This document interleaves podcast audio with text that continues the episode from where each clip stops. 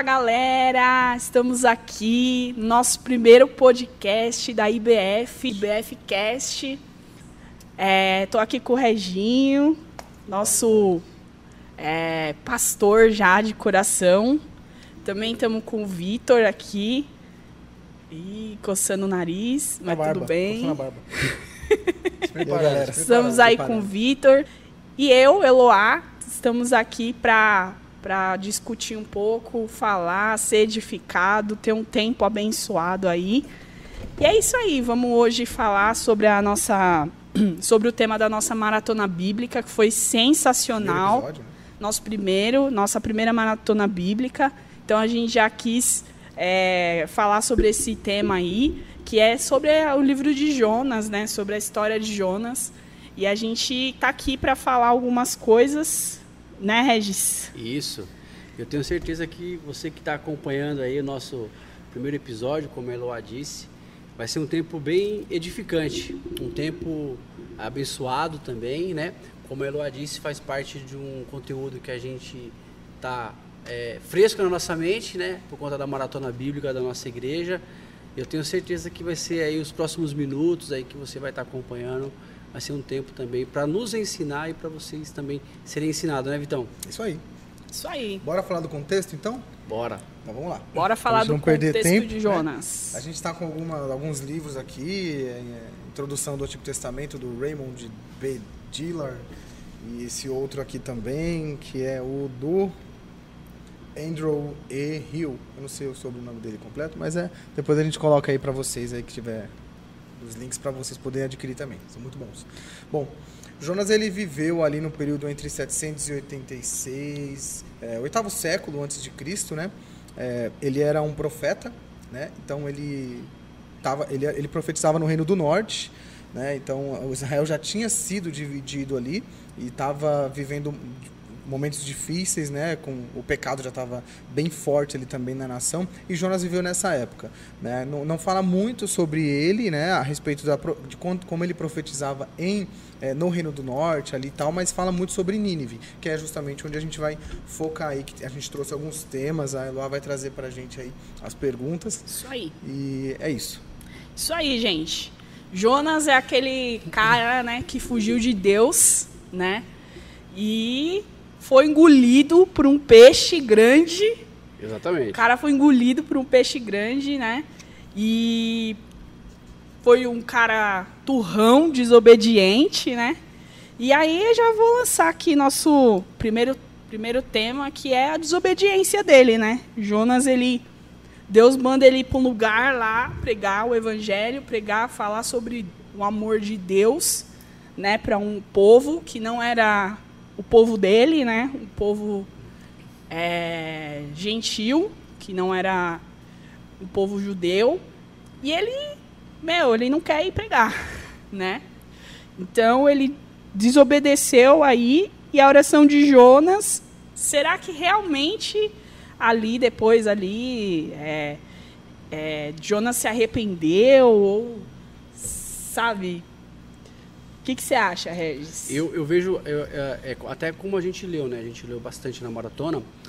A desobediência de Jonas é momentânea, né? A desobediência de Jonas é, É. momentânea até ele se render à oração também do Senhor.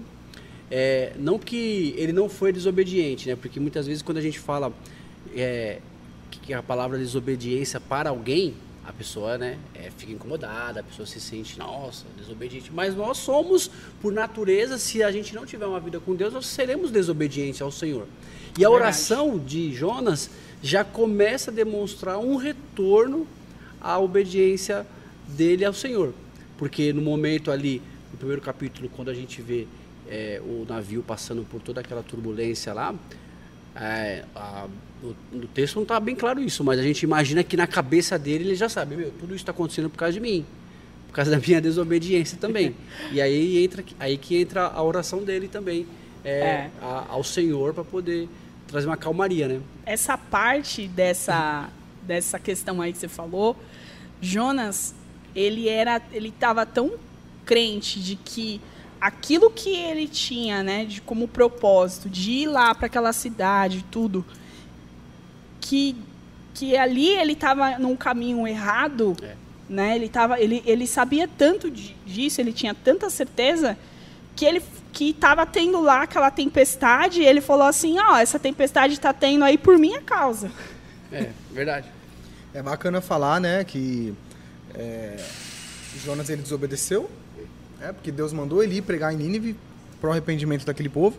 É, ele não foi, ele foi pro lado oposto, era para ele ir pro norte, ele foi pro sul, correu, passou pela tempestade aqui que o Red lá comentou, estava dormindo no barco, a gente tem uma relação de quando Jesus estava dormindo também no meio da tempestade, né?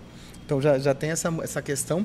É, e aí que ele, ele fala, né? Vocês podem, é, me depois de todo aquele povo ter é, orado para os seus próprios deuses e ter pedido e nenhum deles ter resolvido, eles vão até Jonas, estava dormindo e falam, Jonas, você, é, quem é você? Da onde você veio? Quem é o seu Deus? Pede para ele como você pode estar tão tranquilo. E aí Jonas fala uma coisa que para eles é impressionante. Eu sou, é, eu sirvo ao Deus que criou o céu, a terra e o mar. Então, para eles, eles já ficaram assustados. Falou, meu, então essa tempestade é culpa sua, é culpa do seu Deus. É verdade. Você tem que pedir para ele. O seu Deus criou o mar, onde a gente está. O seu Deus criou a terra e o seu Deus criou o céu, o vento, a tempestade. Então, você tem que pedir para ele. Como você pode estar assim tão tranquilo? Né? E é aí que Jonas pede para ser lançado ao mar. É, o Red citou aqui já a oração de Jonas, né? Que ele faz dentro do peixe. É, a gente não está lendo né, os detalhes aqui do livro, mas aí você pode ler né, e ver os detalhes aí por si. A gente vai trabalhar alguns temas. E, mas essa oração que o Regis citou, ele faz dentro já do peixe, depois de muito tempo ali, né? Depois de ter caído, ser jogado no mar e tal. É, uma coisa legal também que eu acho legal comentar é que o povo que adorava outros deuses que estava com ele no barco, eles é, temeram ser condenados também pelo Deus de Jonas pela morte dele. Não é, Regis? Isso. Eles temeram. Eles falaram, meu, a gente que não caia sobre nós a culpa de ter jogado você no mar. É. E, e aí e depois disso ainda eles eles vê, eles veem que era realmente porque quando ele- o Jonas caiu no mar ele a tempestade se acalmou. Quando eles veem isso, é, Jonas, é, o povo, ele, aquele povo do barco fala, é, realmente esse Deus é um Deus verdadeiro. É um Deus que ouve a oração e realmente tem alguma coisa muito errada com esse cara que a gente jogou no, no mar, mas que não caia sobre nós o sangue dele. Né? Porque e eles adoraram a Deus e eles fizeram votos com Deus. A gente não sabe quais votos, né? Não sabemos se eles foram realmente viveram uma vida é, com Deus, mas eles foram extremamente impactados ali, fizeram votos com Deus. É, e uma coisa que chamou a atenção na leitura, que é aqui no, versículo 7, é que até a gente teve um- uma boa conversa com o pessoal aqui da igreja, que participou da maratona, é que a tripulação tirou uma sorte, né? Pra ver quem poderia ser É. o culpado. É verdade, Aí, é eu- verdade. aí alguém perguntou lá, que, é assim, entre a, a gente não sabe qual foi o tipo de, de De sorte, sorte, né? mas eu comentei com uma pessoa que é o seguinte, foi tipo, é, minha mãe mandou eu escolher. e É, assim, foi minha coi- mãe ali, É, um, dois, três, um, dois, ali. três, e, e aí caiu nele. Então até nisso, e eu sei que a gente vai falar sobre isso também, mas ent- até nisso entrou a soberania do Senhor. Porque era para ser ele o escolhido, para que acontecesse né, a oração, para que acontecesse essa parte aí de ele ser é, é, o responsável né, ali, né, não entre aspas, o responsável mesmo por toda aquela situação que o barco estava passando. Né? Isso aí. E aí, desobe- falando de desobediência, né? Então, É. desde o começo ele estava desobedecendo a Deus. E aí a gente parte para um próximo tema, né? Que tem um tema de arrependimento. Tem. Se realmente ele se arrependeu, se Jonas se arrependeu ali do que ele estava fazendo, né? Na- acho que é, Jonas ele só começa começa a se arrepender do terceiro dia que ele tá na barriga do peixe, né? O que você acha, Vitor? É, eu acho que ele reluta, ele fala que tinha muitas coisas em cima dele, né? Algas e, e água, e ele se afoga ali. né? A gente sabe que tinha oxigênio também, né? Na barriga desse peixe, senão ele não, tinha, não teria sobrevivido. É, e, e ali parece que Jonas ele se arrepende e, e tem até a oração dele, né? Que a gente fala aí, algumas pessoas. ó, a- o livro aqui da introdução fala do Salmo de Jonas, né? Como se fosse uma oração. E, e ali ele demonstra que ele está arrependido e que ele está dando glórias a- somente a Deus e que Deus é soberano e sabe de todas as coisas. Engraçado que nessa oração ele fala coisas que não aconteceram ainda, né? Aí a gente não sabe se realmente foi escrito depois do que aconteceu ou se de fato ele estava profetizando, né? Dá a entender, acho que quem escreveu aquela oração ali foi meio que nessa, nessa, nesse momento depois que ele foi ali cuspido pelo peixe no, na praia. Mas de qualquer maneira a gente sabe que foi algo que, que ocorreu, né? Jonas ele se, arrep ele se arrepende ali, particularmente uma visão minha, eu acho que ele não se arrepende totalmente, né? Ele não se arrepende totalmente bom, de, do que está fazendo, porque depois a gente vai ver que ele ele ele meio que confronta Deus É. eu não, eu não sei bem o texto, mas ele vai falar assim: Eu falei para o Senhor que esse povo né, ia se arrepender se eu viesse aqui pregar. Eu falei. Como se ele tivesse razão ainda, como ele não tinha percebido ainda de fato que Deus realmente sabia também, queria que aquele povo se arrependesse. Né? É, lembra- é importante lembrar também, Regis, que aquele povo era um povo inimigo, né? Exatamente. É um povo inimigo que provavelmente matou os pais, os avós, teve guerra com a família dele por Verdade. muitos anos. Então, é, o valor da misericórdia de Deus para aquele povo que estava sendo demonstrado por Deus ali para Jonas. A gente vê que Deus estava tentando tratar Jonas ao mesmo tempo que ele tratava a nação de Nínive. Uma interdependência de propósitos ali. Ao mesmo tempo que ele Verdade. quebrava Jonas, ele tentava salvar Nínive. Né? E aí mais para frente a gente vê que tem um texto que, é, que ele fala que como ele poderia não se compadecer com aquela nação, mais de 120 mil pessoas que não sabem distinguir a mão direita da mão esquerda. Verdade. E essa oração, essa oração, né, é, até ela é considerada aí o Salmo de Jonas, ela é uma oração de alguém que já estava se arrependendo, ainda que, né, a gente vê depois ele ele ainda um pouco orgulhoso, mas isso eu vejo também, acho que a gente pode encontrar isso, a gente consegue ler isso na carta, né, no livro de Jonas, que isso ajudou ele também na mensagem missionária, a mensagem evangelística dele para o povo, porque, bom, já É. que eu me arrependi, já que eu estou orando, já que eu estou mudando, Deus me ouviu? Deus estava me ouvindo, eu estou ouvindo o Senhor, eu vou ter que fazer é, é, o aquilo que eu estou sendo chamado. Então, por isso também que essa, né, o propósito da oração dele é exatamente para isso, para ele poder é, se entender com o Senhor ali, né, buscar é, é, essa forma de se voltar logo para a missão que ele tinha que fazer e ao mesmo tempo ele saber que ele estava sendo causador, ele reconhecer que ele estava sendo causador de toda aquela aquela situação que estava acontecendo no barco. Ah, legal. E você disse algo interessante. Talvez no terceiro dia, né? Claro, a gente não tem isso com toda certeza, mas com certeza a gente pode entender que ele demorou ali até para para clamar ao Senhor, pô. Vou deixar para orar no terceiro dia, né?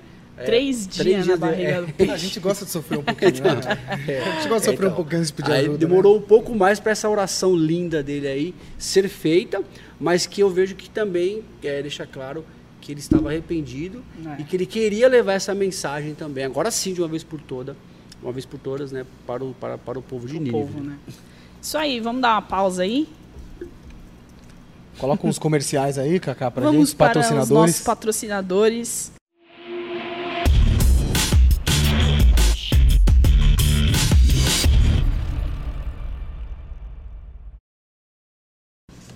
Voltamos? Voltamos aqui agora com a com uma convidada aqui, né? Especial, só que não.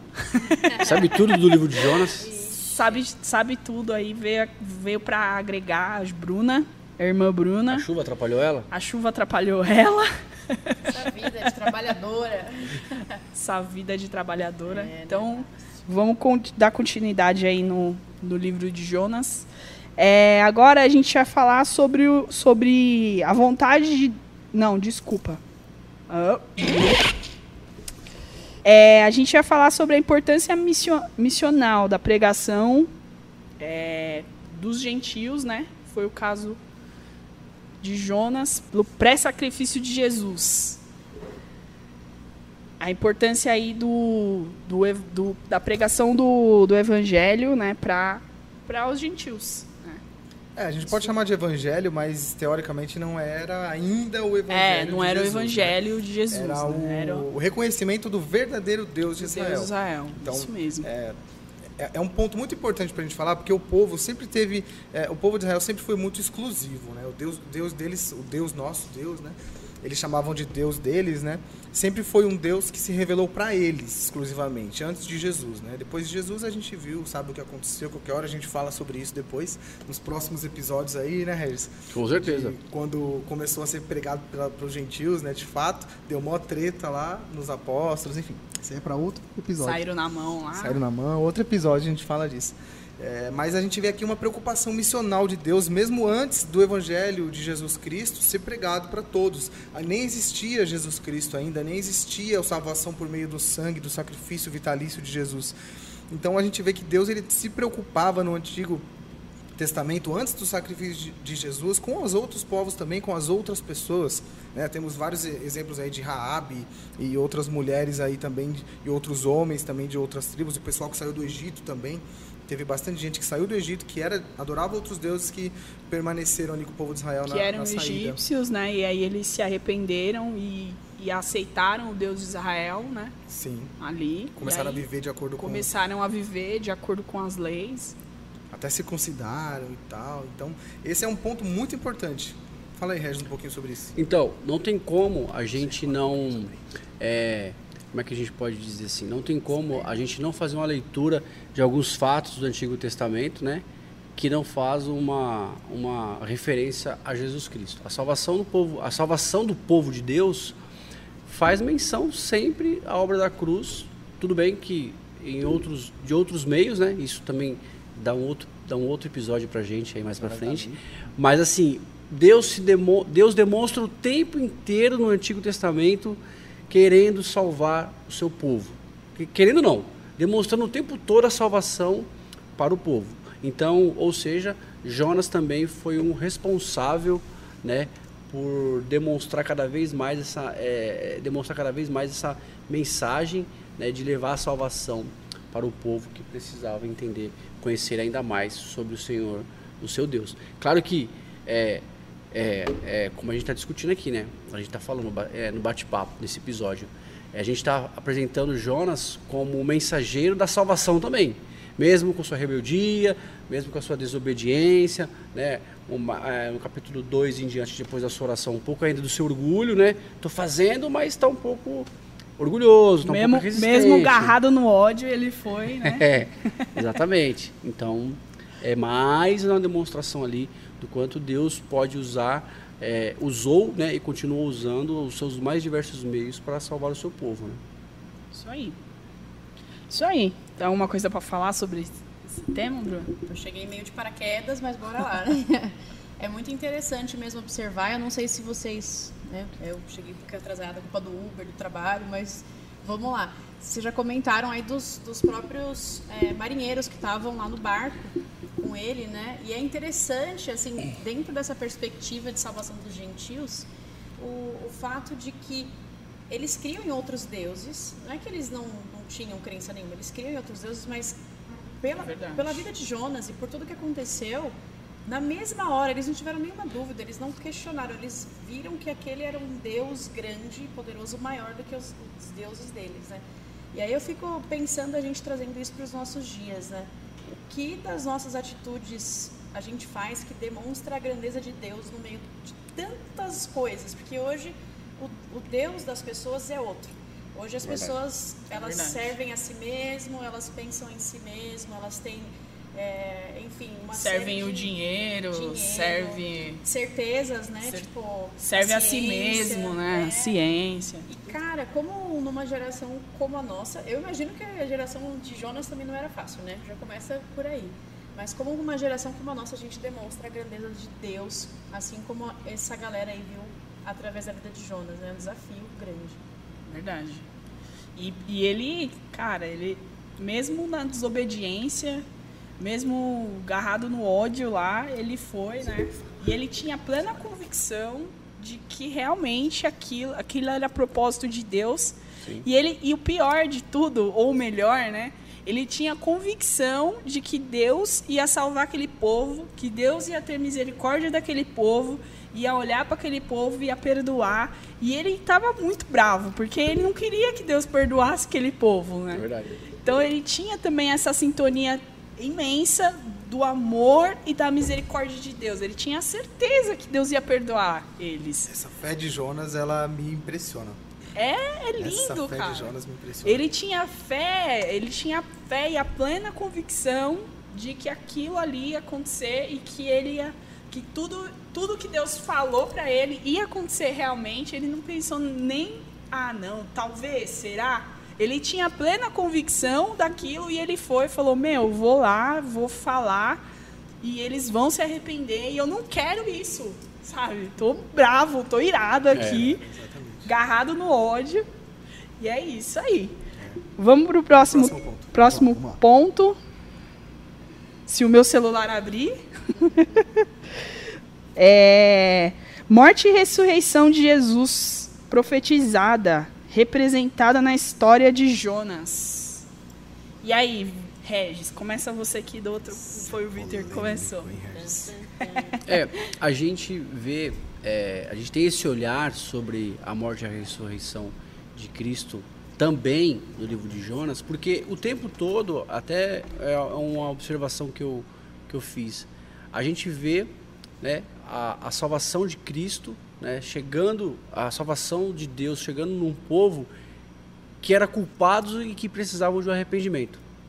A salvação chega para aqueles que se arrependem dos seus pecados, aqueles que buscam né, a mudança de vida. Então essa mensagem de Jonas, né, com toda a soberania de Deus, com todo o, o, o, é, o percurso que Jonas está passando ali, não tem como a gente não. É, é uma coisa meio maluca, porque a gente está falando de um, de um livro do Antigo Testamento, e como é que faz uma, uma referência à salvação? É exatamente a salvação de Deus, através do seu Filho amado, Jesus Cristo, mas que ali Jonas está indo lá levar uma mensagem de salvação para um povo que precisava se arrepender das suas culpas, dos seus erros, que também precisava ouvir uma mensagem forte. E quando a gente vê isso, fazendo essa referência no Antigo Testamento, ainda que, como o Vitor é, disse muito bem, oito, no século 8 ali antes de Cristo, a gente vê a soberania de Deus na salvação.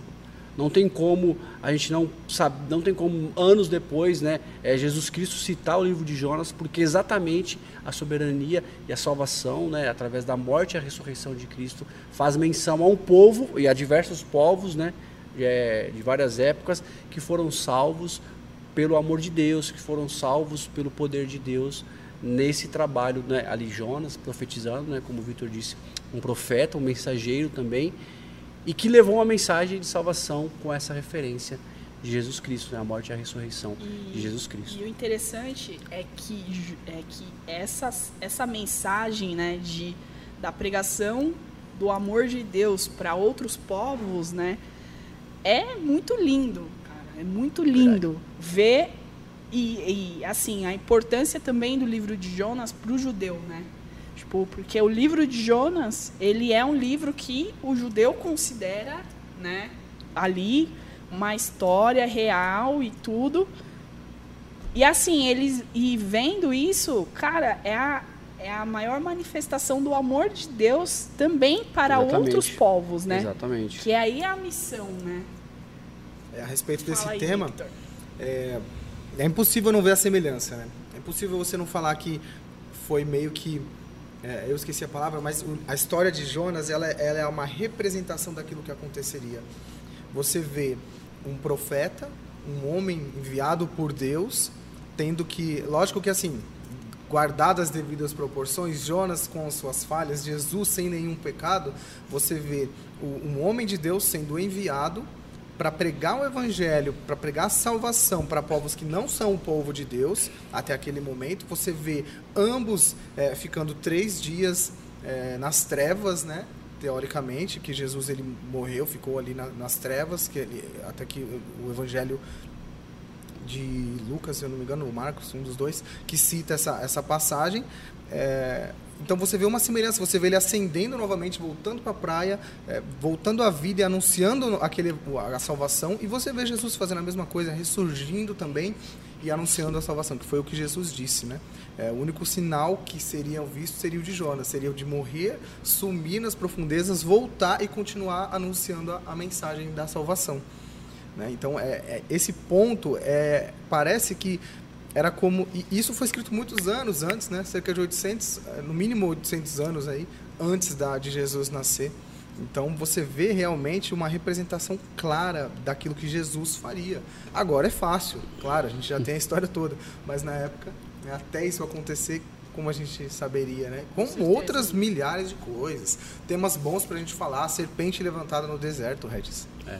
Representação de Cristo ali. Você tem várias, várias.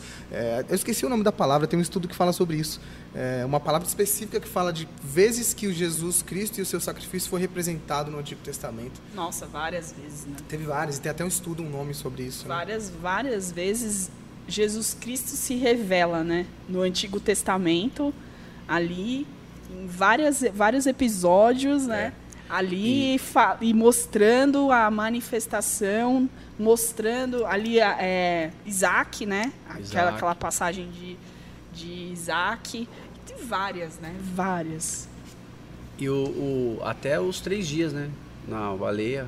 Os no três peixe, dias na ba- no peixe, é uma né? Coincidência, Verdade. assim, uma coincidência boa aí que faz uma referência à, né, à ressurreição de Jesus Cristo no terceiro dia. Exatamente. Mas eu fico imaginando o que, que o povo pensou quando Jesus fala que o sinal, eles veriam o sinal de Jonas, sabe? Fico brisando nisso, porque o Vitor falou agora uma coisa que é muito real.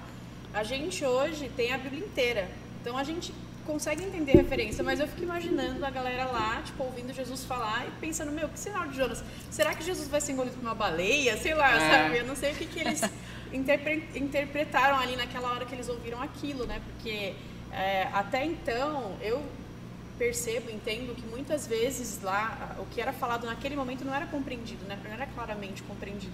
Aí eu acho que deve ter. Jesus morreu, ressuscitou, eles. Ah, ah será, né? Jonas, três dias. É. É muito interessante, né? Porque Muito louco. na né? época, né? Talvez não fizesse sentido nenhum, né?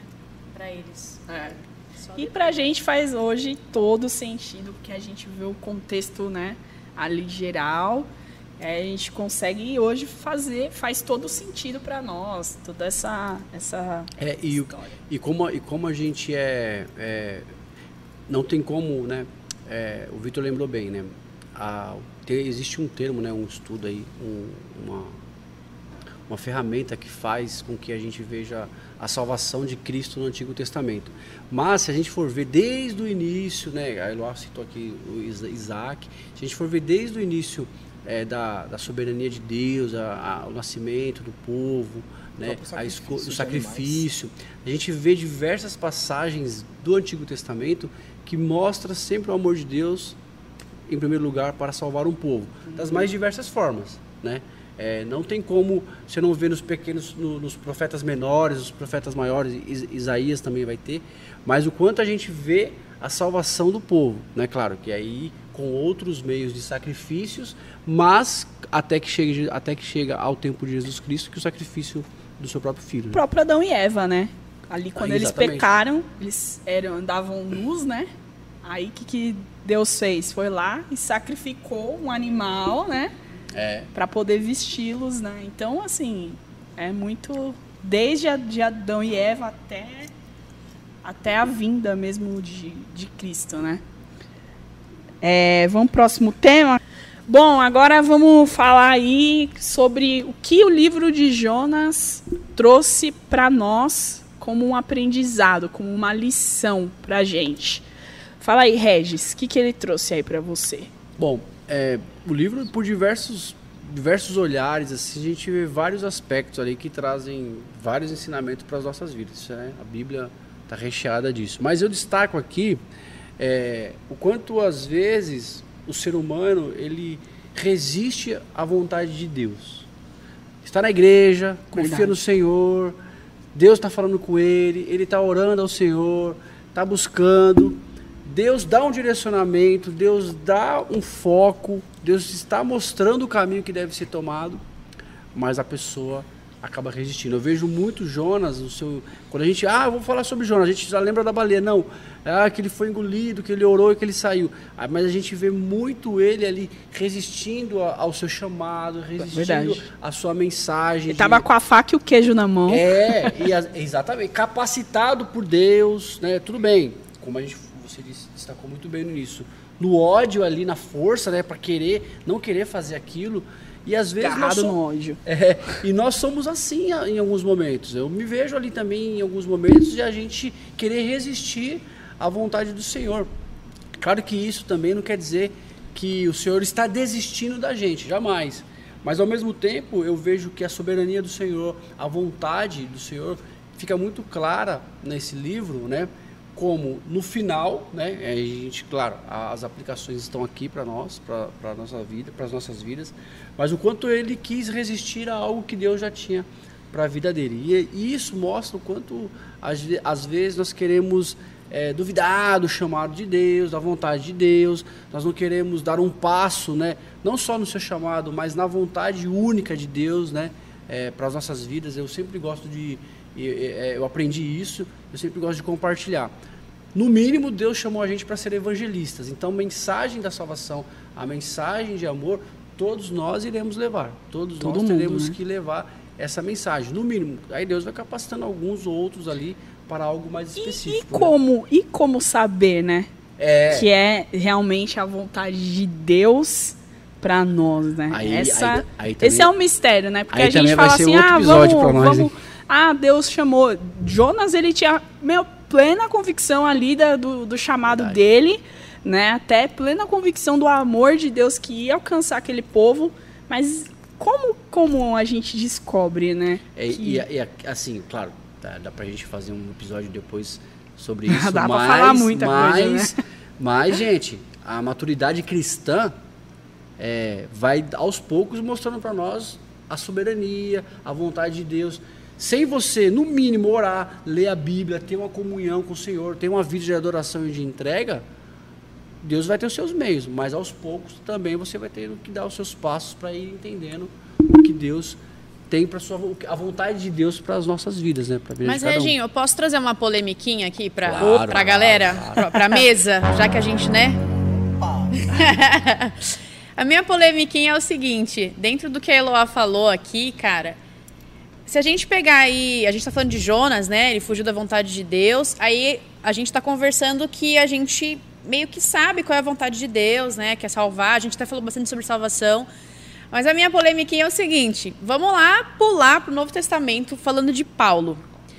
E aí, Paulo estava indo cumprir a vontade de Deus, o Espírito Santo falou: Ei, Não, hoje não, vai. aqui não, entendeu? O Espírito Santo falou: Ó, vai embora, volta aqui, não, não, Ah, não sai vai daí pra que lá o e bicho vai tal, né? pegar. E aí fica até a polêmica aí pra gente pensar e responder junto.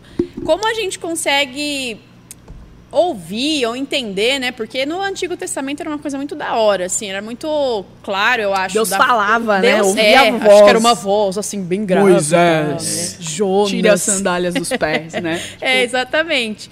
E aí, como que hoje a gente. Porque, voltando ali para a história de Paulo, né? Em Jonas, beleza, porque a gente percebe claramente ali o propósito, qual que era, e ele fugindo. Mas em Paulo, meu, Paulo só queria anunciar, ele só queria levar a palavra, né? E eu sei que não é uma, uma pergunta com uma resposta fácil, mas o que, que você diria para mim nesse caso aí que Paulo estava indo fazer a vontade de Deus ou o propósito? não vamos colocar vontade, vamos colocar o propósito de Deus ali.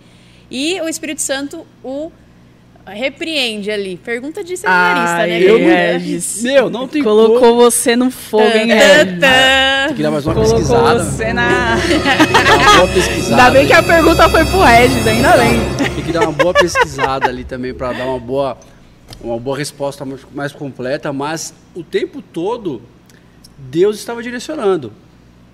Né? Ele sentiu de ir para um lugar, depois vou para aquele lugar. Deus agora mandou ele ir para, para outro lugar, né?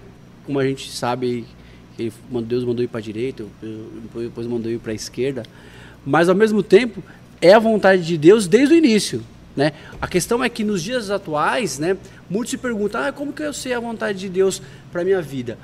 O crente hoje ele quer uma receita de bolo pronta ali para descobrir qual a vontade de Deus para ele, mas a vontade de Deus para ele já está acontecendo. Só de ele ter essa, essa é, só, esse- só de ele ter esse instinto, né, esse desejo de querer saber qual é a sua vontade, já é Deus mostrando para ele que ele está tendo essa é vontade. vontade então, verdade. é, aí aos poucos, né, a gente vai tendo essa sensibilidade é, no talento que Deus está te dando, é, numa capacitação é, que Deus por exemplo, você não tinha até certo momento da sua vida e passou a ter a sensibilidade, eu acredito muito nisso, a sensibilidade, a voz do Espírito Santo para algumas coisas, e essa passagem do apóstolo Paulo, que vai render para nós também um outro episódio, um outro mostra tema, o quanto ele era extrema, e a gente não vai duvidar disso, ele era extremamente sensível à voz de Deus, né? É, Imagina verdade. você falar para um povo, ó, gente, vamos navegar para a esquerda. Agora, não, gente, mudou agora para a direita, mas Paulo, a gente já estava chegando.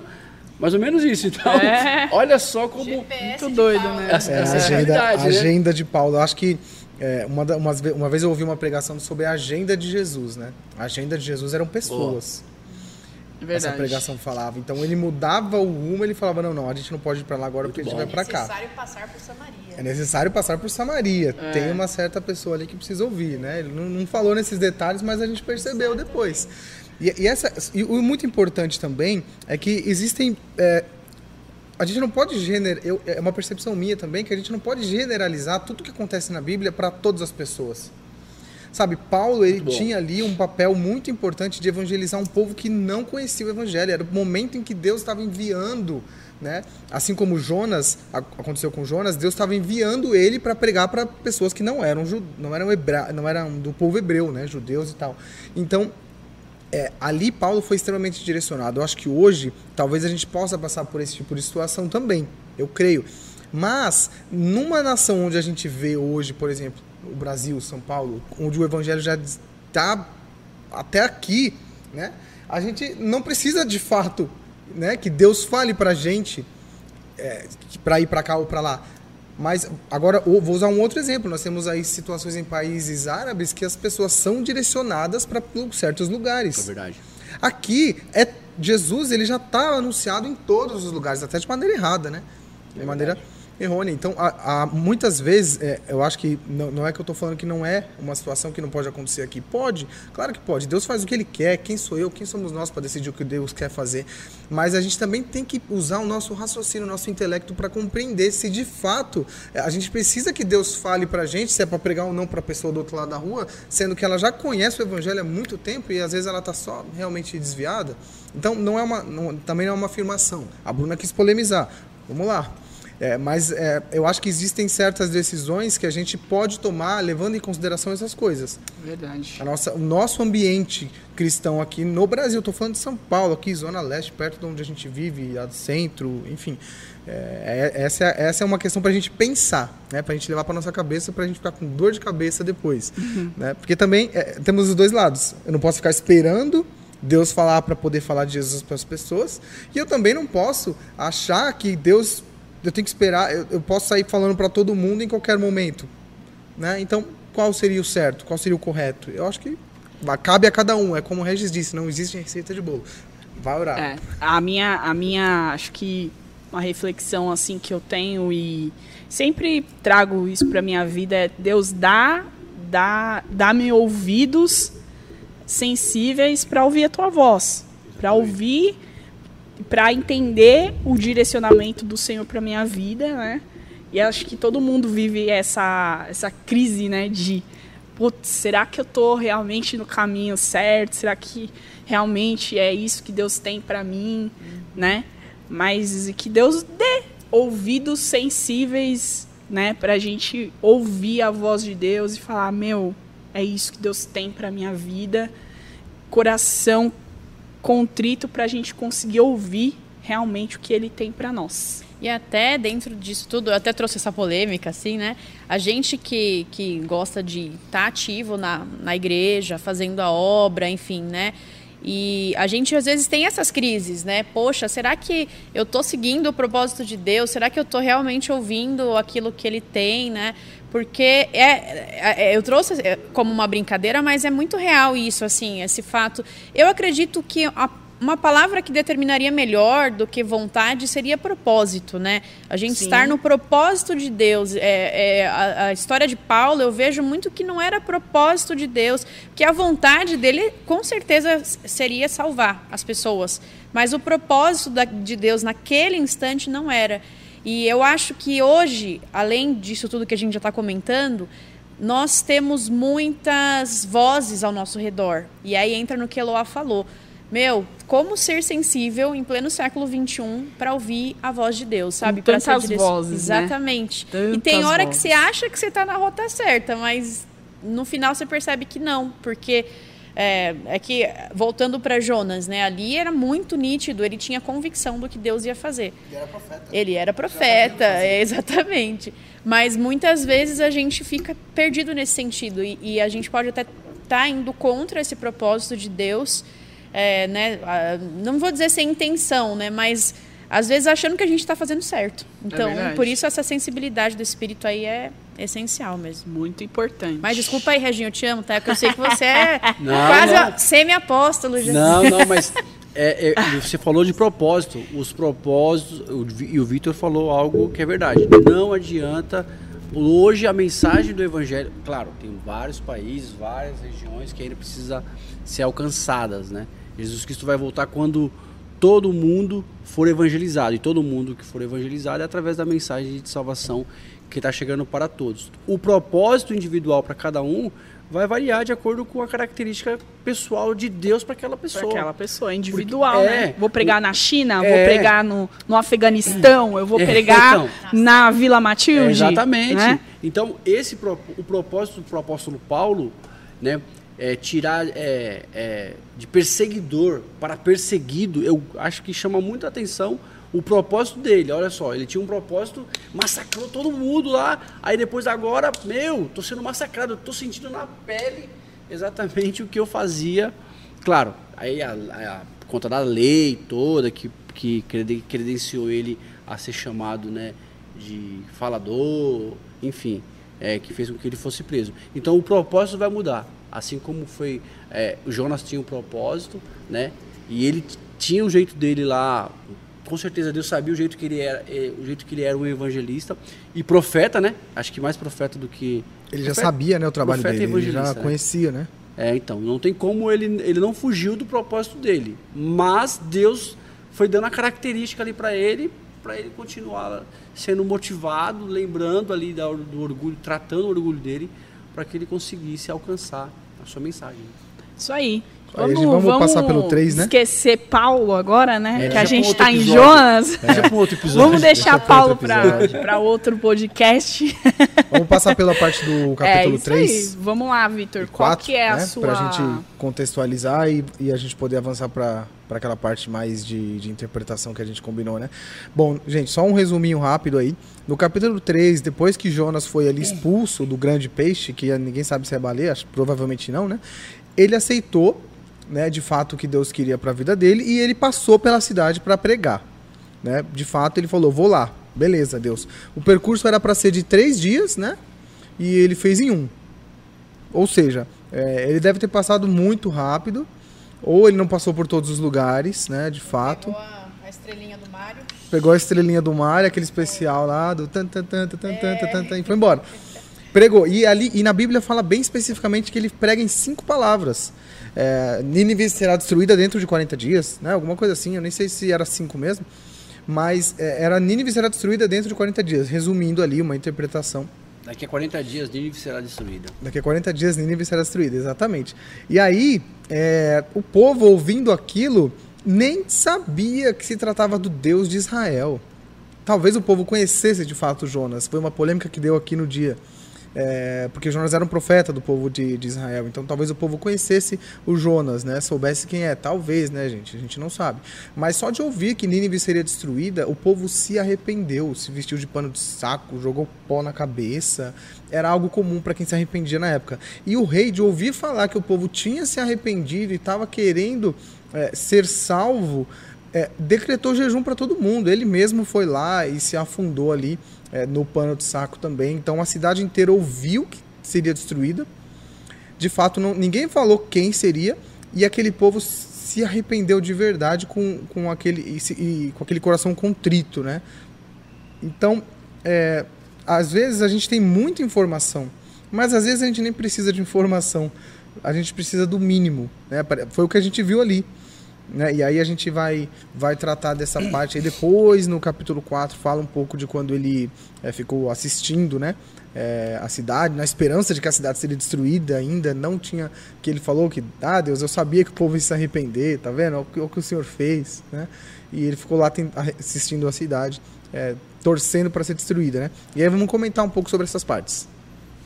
Vamos comentar um pouco sobre essas, essas partes aí e, e da interpretação nossa aí do dia a dia. Né? O Regis, você quer trazer aquele ponto, Regis, que você então, tinha citado? Eu, né, eu falei sobre. Eu, eu destaco né, como uma, uma, interpre, uma interpretação e aplicação para as nossas vidas. A gente não resistir, né, não, não tentar resistir à vontade do Senhor. É, era, era a oportunidade que, ele, que Deus estava dando a ele de levar a mensagem de arrependimento aos, a, a um povo culpado, a um povo que precisava ouvir isso. E muitas vezes nós somos assim também. Nós queremos, nós precisamos ouvir uma mensagem forte, nós precisamos ouvir uma mensagem de arrependimento, né? Isso vai mexer com a nossa com a nossa vontade também, né? Com algo que Deus tem para as nossas vidas e, e Jonas né, nos ensina isso também. Uma mensagem forte de Deus para ele. Vá. Você é profeta, você tem que ir e leve também uma mensagem forte. Então isso mostra a resistência dele de levar uma mensagem e ao mesmo tempo de ouvir essa mensagem forte, né, esse chamado de Deus para ele.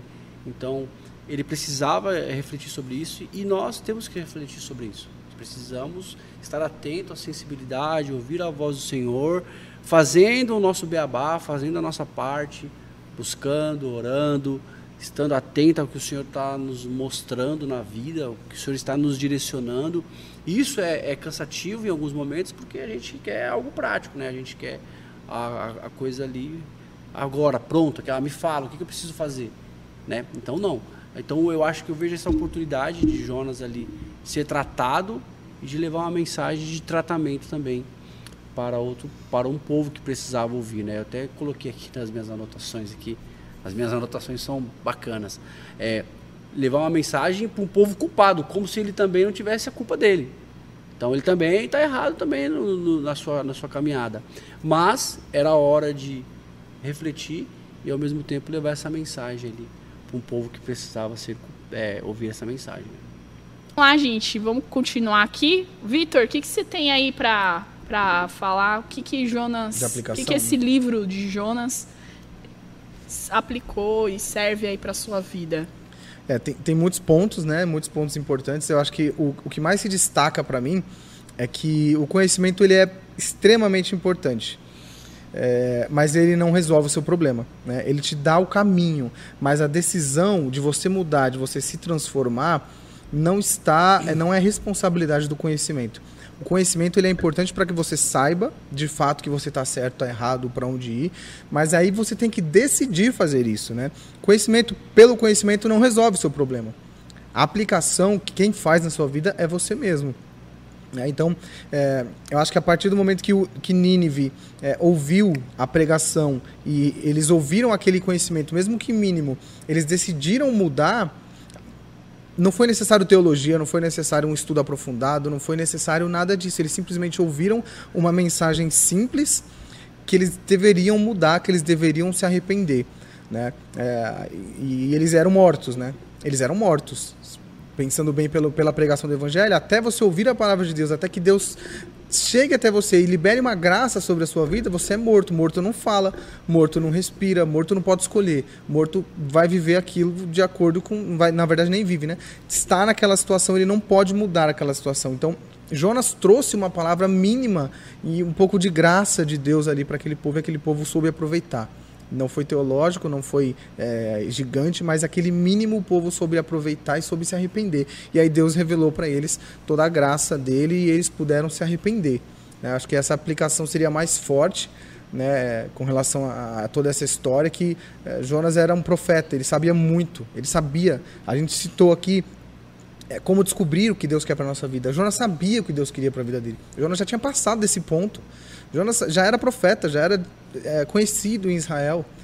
Já tinha passado esse ponto faz muito tempo. O que ele não queria, de fato, era mudar as atitudes dele, mas ele sabia o que tinha que fazer. Ele tinha informação, mas não tinha feito nada. Então, Legal. acho que é essa aplicação que eu trago aí para esse Legal, texto. né? É o conhecimento. Se você tem conhecimento, você é, sem aplicar ele é vão, né? Sem você colocar principalmente o evangelho, né? Tipo, a gente não pode viver o evangelho só de palavras, né? A Verdade. gente tem que viver o evangelho de ação. É isso aí. E você, Bru? O que, que o livro de Jonas aí trouxe para você de aplicação? Bom, esse livro ele dá vários socos na nossa cara, né? Para mim, o principal ponto de aplicação, assim, na, na, na leitura, né, dessa vez, dessa última vez principalmente, está no capítulo 4, quando existe uma, um debate, aí, uma conversa entre Deus e Jonas, né?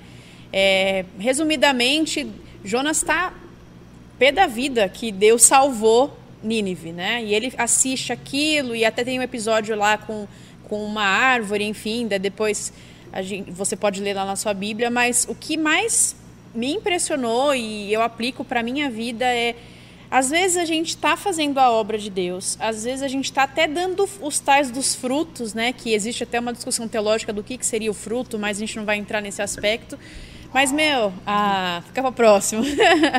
mas eu fico refletindo assim, Jonas foi, mesmo que da forma errada, né? Ele foi é, sem de, desejado e tal, ele foi um canal de salvação ali. A gente falou sobre isso. Ele foi instrumento de Deus para que várias pessoas fossem salvas. E no fim a gente fica impressionado com como ele ainda está revoltado com Deus, como ele ainda não foi transformado por dentro. E aí para mim fica Verdade. essa lição muito forte, que às vezes a gente está aqui cantando, dançando, atuando, tocando, sei, sei lá o que, que você faz, cuidando das crianças na porta, e a gente está aqui fazendo teoricamente a obra de Deus, ou até mesmo evangelizando, ganhando pessoas para Cristo. E meu maior receio é aquele versículo que, que Jesus fala lá, não vou lembrar a referência exata, mas que quando a gente chegar no céu e Deus fala, você falar, olha, eu preguei, eu fui líder de célula, eu fui líder de rede, eu Expulsei fui, demônio. expulsei Eu fiz e demônio. É, eu, ó, tan, tan, tan, lá, tava no, no funcionária do mês da igreja, todo mês, né, fiz podcast. E aí Jesus fala, meu, sai daqui, cara, fim da conheço, fila aí, né? é quem é você. E, e não, a gente não sabe se foi isso que aconteceu com Jonas, enfim, mas fica essa questão que muitas vezes a gente está fazendo a obra, a gente está vendo os frutos pela grande misericórdia de Deus, porque Ele ainda vai fazer, porque é propósito dele. Mas se a gente não, não se arrepender verdadeiramente dos nossos pecados e se a gente não tiver um coração igual de Deus, não vai adiantar nada. A obra vai, vai continuar sendo feita, mas a gente vai ficar vazio e, enfim, né, vai ficar nessa discussão interior e nessa crise eterna. É isso. aí. E, e para a gente caminhar, já que tô todo mundo aplicando, fazendo uma aplicação aqui para as nossas vidas, eu queria que a Eloá também falasse aí o que, que o livro de Jonas né, traz como uma aplicação para a sua vida, né, para as nossas vidas e para todo mundo que está nos ouvindo. Né, o que, que esse livro traz de aplicação também? Ah, Elô. mim, traz de aplicação no livro de Jonas, também continuando no capítulo 4, o versículo 10, ele finaliza com um ponto de interrogação. Isso eu acho bacana, que a gente não sabe, né? Como a Bruna citou, a gente não sabe se Jonas se converteu de verdade, se arrependeu com, com, arrependi- com arrependimento pleno, né? Verdade. Ou a gente não sabe se ele continuou na cidade pregando, se ele foi para outra cidade, a gente não sabe, né? E eu acho que o que, o que aplica isso para nós, para minha vida principalmente, que vivi muito isso, é não interessa. Não te Verdade. interessa co- o que aconteceu com Jonas, não te interessa. Talvez em alguma situação na nossa vida que a gente passou e eu passei também por uma situação bem complicada, tipo, Deus, por quê? Não te interessa. É verdade. Sabe assim? É. Não interessa o que, que, é que, que você. É, por quê? Não interessa por quê. Mas sim qual o propósito que Deus tem para tudo isso, para toda essa história. Então, eu acho que o que aplica para mim é isso. É, é assim, não te interessa às vezes, sabe? Às vezes, sim, Deus ele é misericordioso e amoroso e te dá uma resposta, te dá um, um- uma, ó, é porque isso, filho, é assim e tal. Às vezes não, às vezes não interessa, sabe? O que interessa são os propósitos de Deus e é Muito o bom. que a gente precisa fazer dentro de tudo isso para que o nome do, do Cristo, do nome de Jesus, seja glorificado e exaltado. Então, acho que isso, para mim, é um. É o, é o que mais me chama a atenção, assim, é esse ponto de interrogação no final ali. Quem, quem quiser depois dar uma lidinha no, no capítulo 4, a gente leu, né, no- na maratona, Maratona. que é um ponto de interrogação, assim, tipo, não é aquela coisa assim, é igual a uma série que acaba e você fala, meu, e aí, o que aconteceu com, com o personagem lá? O que aconteceu com. Poxa, Fim, meu, terminou no e a fim gente de não viu o Maluco fim. no Pedaço é muito ruim. É. Todo Fim, mundo- o é, fim do Eu, é- a Patrulha as Crianças, ela fala, ah, tô grávida e tal, e aí, E acabou. E aí, o que acontece? Sabe? Então, e assim, muita coisa na nossa vida acontece e a gente não entende por que que aconteceu. E tudo bem, não é, não é pra gente saber, mas sim pra gente entender quais os pro... mas é pra gente fazer com que os propósitos de Deus aconteçam realmente na nossa vida, sabe? Então, eu acho que é isso que traz aí pra gente, pra mim, pelo menos essa reflexão. E é isso aí. Bom. É, tem um tema, um- uma coisa importante também que eu pensei agora. Pensei, chegou agora aqui, ó, acabou de chegar. É, o Jonas, ele é, é, na verdade, eu entendo que existe um Jonas em cada um de nós. Ah, aquele, sem dúvida. aquele que não quer é, perdoar os inimigos, aquele que não quer que Deus tenha compaixão daqueles que nos ofenderam, aqueles que não querem oferecer a outra face como Jesus, né? Falou para oferecer, porque tente se colocar no lugar de Jonas. Jonas ele tinha que trazer o arrependimento para um povo que matou os seus antepassados. É. A gente pode trazer para os dias de hoje como Da guerra da Ucrânia a aí. guerra, por exemplo. Já pensou? Os nossos inimigos. Manda nossos um, inimigos. manda um, um- Jesus, Deus manda um, um ucraniano lá pegar Perdoar pro o Putin. russo. Não. Falar, meu, perdoar o, o, O Putin. o Putin. né? Os russos, beleza. Às vezes o russo não tem. Tem russos que não são a favor e tudo mais. É. Mas você vê o próprio é, autor, né? De toda a situação. Então, a misericórdia de Deus, eu entendo que o livro de Jonas é um livro que vai tentar ensinar sobre a misericórdia de Deus. Ele tenta nos ensinar e nos mostrar. E a gente percebe que Jonas, ele. é, eu, eu tinha pensado que ele não entendia, não tinha entendido, mas a Bruna falou: não, ele entendeu, mas ele não quis É verdade. então ele, ele resistiu, ele até entendeu. Né? Ele, ele tinha certeza, na verdade, da misericórdia de Deus. Então a gente tem pessoas que nos ofendem, a gente tem pessoas, é, aquele vizinho, né? aquele amigo, que aqui não é amigo, que às vezes ex-amigo, né? aquele ex-amigo, é, aquele familiar. é, a, a gente pode ir mais fundo, a gente pode pegar crimes aí. é, vamos, vamos, vamos rasgar o verbo aqui, a gente pode falar de estupro, de assassinato, de Verdade. roubo. É verdade. A gente pode falar de, de políticos, de pessoas que roubaram e destruíram aí a nossa nação em muitos anos aí. Enfim, é, então acho que o livro de Jonas, a ideia dele é essa, sabe? É mostrar pra você que você tem um Jonas dentro de você, eu tenho um Jonas dentro de mim e que a misericórdia de Deus está muito, muito, muito além disso. Teria eu, como poderia eu não ter misericórdia de alguém que não sabe distinguir a direita da esquerda? Como poderia eu não ter misericórdia de alguém que está morto? É, acho que essa é a mensagem. E aí, a partir do momento que a mensagem chega, o morto ressuscita. Né? Que, que eu já, uma vez eu ouvi, é, pregar o evangelho é ressuscitar mortos. É. Porque eles estavam Vive, mortos em seus viver. delitos, né? É, acho que é Romanos 7 ou 8. Eles estavam mortos, e nós estávamos mortos em nossos delitos, nós não tínhamos escolhas e Deus nos amou antes de nós mesmos querermos amá-lo, para que a gente um dia pudesse amar, né? E tivesse essa, né? essa liberdade, né? Enfim, Isso aí, é gente. isso aí. Então, vamos encerrar o nosso podcast. Quero agradecer todo mundo que tá aqui. Reginho, Bruna, Victor e Kaká também, que aí tá sempre ajudando a gente. Quero Valeu, agradecer Kaká. você que teve a paciência aí de ouvir a gente. A gente espera que você tenha sido edificado. Espero que você tenha aí viajado na maionese com a gente também, tá? E é isso aí. Abraço, até. Valeu, Beijo. gente. Tchau, tchau. Valeu, galera. Um abraço. Abraço. Tamo Tamo junto. junto. Tamo junto. Então, tamo junto.